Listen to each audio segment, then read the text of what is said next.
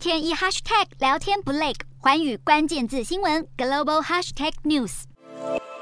印尼在十六号发生多名枪手以及持有利器的攻击者伏击载有商人的卡车事件，有十人遭到了射杀身亡，两个人重伤。而印尼东部巴布亚省分离主义分子就承认这一起案件是他们所为，并且指控这些受害者其实是雅加达当局伪装成工作者的间谍。